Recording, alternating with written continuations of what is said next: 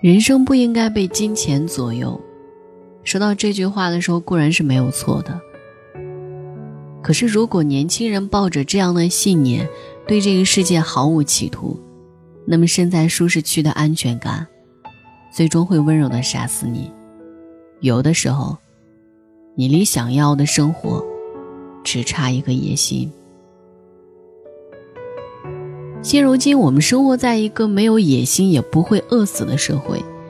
越来越多的人相信，即使没有钱，仍然可以很好的度过这一生。我们有服装大卖场，便利店里卖的有十五元一份的便当。你如果只想过最低限度的生活，这个社会还是能满足你的。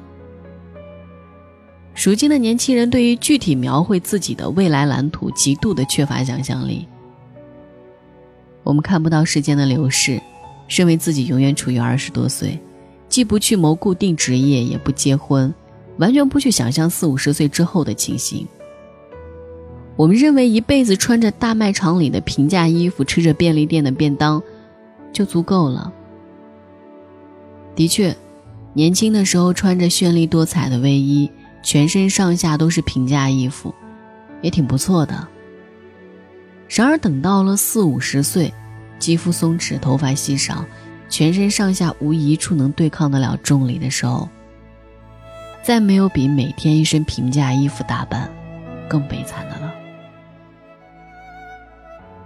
随着年龄的增长，如果身上没有一个地方穿戴的是质感高级的衣物，只会徒增人到中年、人到老年的悲哀。上了年纪还穿便宜货的人。自然而然，会散发出凄惨的负面气场。现在有太多的年轻人根本无法想象，自己有可能会变成模样寒酸的中老年人。年轻时和父母同住，受他们的照顾，当然没问题。可不能完全考虑不到，父母总有一天也要靠养老金度日，总有一天也会去世。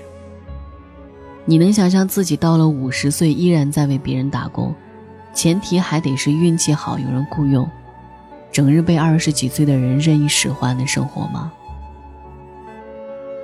分级的世界，不纵容得过且过。虽然人不容易饿死，但贫富差距却在不断增大，社会上仍然存在着明显的阶层，不管是来自经济、教育还是衣食住行。分级制度在飞机的坐席上体现的淋漓尽致。当然，我们年轻的时候也只知道经济舱，只从经济舱的入口登过机。有时候经济舱的座位比较靠前，只有从隔帘的缝隙里才能略略窥见商务舱的情形。一辈子只乘坐经济舱的人，绝对没有机会见识头等舱的座位。但只要乘坐一次商务舱，哪怕不情愿。也会亲眼看到头等舱的世界。人的生活方式也是一样，不努力追求更高的目标，就无法见识更广阔的世界。年轻时把今后一定要坐头等舱的决心当做一种野心，并非什么坏事。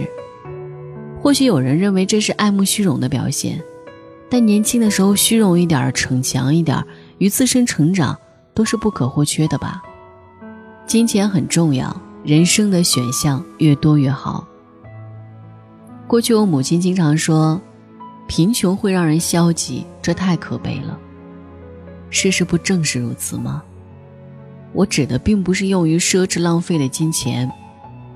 就算没必要住高级酒店，但是当你想去某一个国家，即使路途遥远，也要亲眼见识一下某件国宝的时候，金钱就是必不可少的。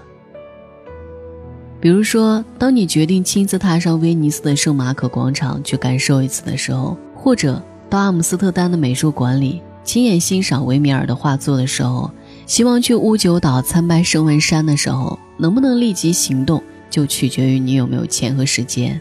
而这一切问题又关系到你的生活方式。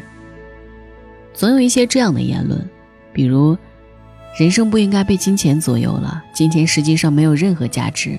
等等等等，然而从来也没有一个人发掘了真正意义上足以取代金钱的东西。德国剧作家科策布有一句名言：“不以贫穷为耻。所有人把这句话挂在嘴边，却没有任何人从内心认同这句话。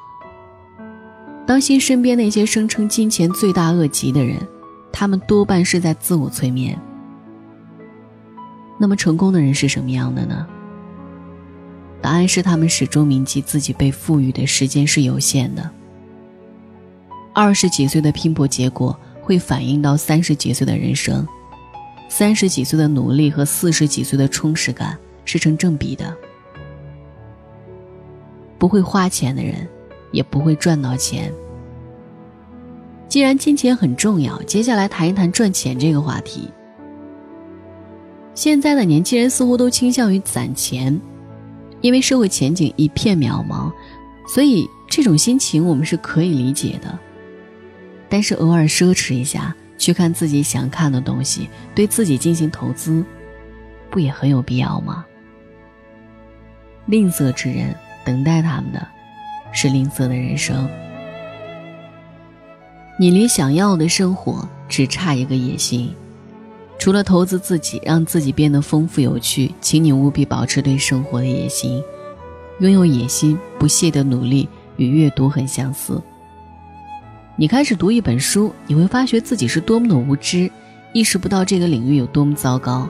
今后还要再多看看别的书。人越是努力，翻开的书页就越多。相反，完全不读书的人，连读什么好都不知道。确定自己的人生想以什么样的方式度过之后，就咬紧牙关去努力吧。如果把野心比作登山，开始尝试攀登的话，就能明白距离山顶是多么遥远。凭借自己的力量拼命攀登到一个地方后，向下俯视美妙绝伦的风景，体会到满足感和幸福感。之后，你就会希望欣赏到更美的景色，获得更大的满足，从而为体味更多的幸福而不断向上攀登。要知道，人如果不是有意识的积极向上，凭借机缘巧合是无法度过更充实的人生的。哪怕一点点，试着朝向高于自身能力的目标去努力，你会发现，可选之路增多了，人生。也更为广阔了。晚安。